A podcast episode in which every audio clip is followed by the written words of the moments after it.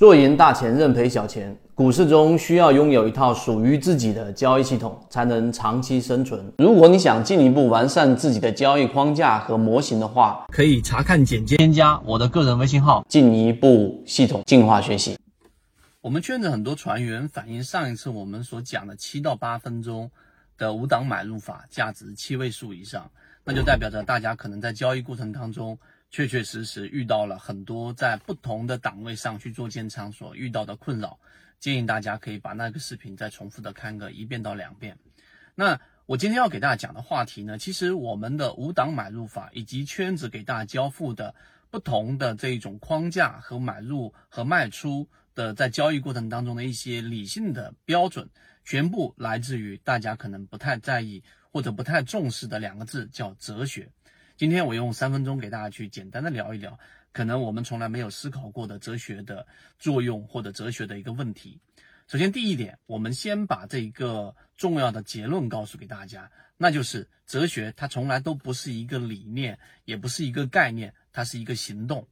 所以，为什么这样的一个话题我们多次的给大家提及呢？我们给大家去讲过，维特根斯坦是近近代和这个近现代里面很伟大的天才的哲学家。他最有名，也就是为我们所知道的，就是不可言说的东西，我保持沉默。这句话的含义呢，其实很深。今天的时间没办法拓展给大家去说，但是你要理解的是一点，刚才我们所说的，这也是维特根斯坦所提出的哲学，它是一种行动，它并不是一个概念或者是某一个理念。那他也提到过，哲学从来都没有提出任何的这种命题，或者说。呃，一个结论或者一个概念，他要做的事情是帮我们理清这个命题，或者说这个概念是可以言说、可以理解、是有逻辑性的。另外一个呢，就是我们呃所说的它不可理解、不可言说的部分，这是第一个。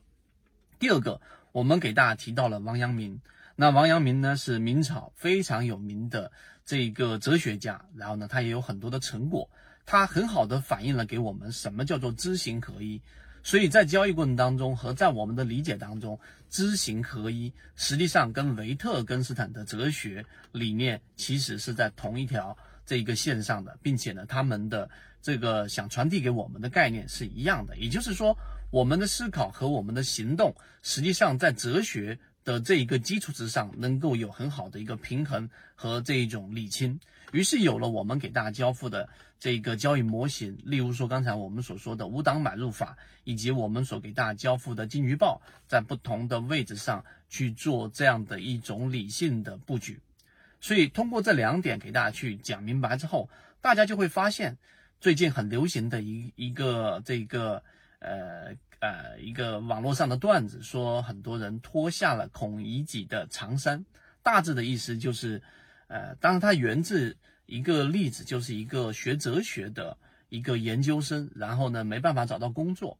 那这个话题也是触发我们录制这个视频的原因，就是学习哲学真的没有用吗？学习哲学真的没办法给自己去创造很好的收入吗？啊，至少圈子觉得，我觉得恰恰相反。所以作为最后的彩蛋，我们告诉给大家一个很重要的。一个举例啊，这个举例是什么呢？维特根斯坦在他的逻辑哲学论里面有提到，那就是其实很多时候我们的行为是被我们的语言所主导的。这个王阳明也说过。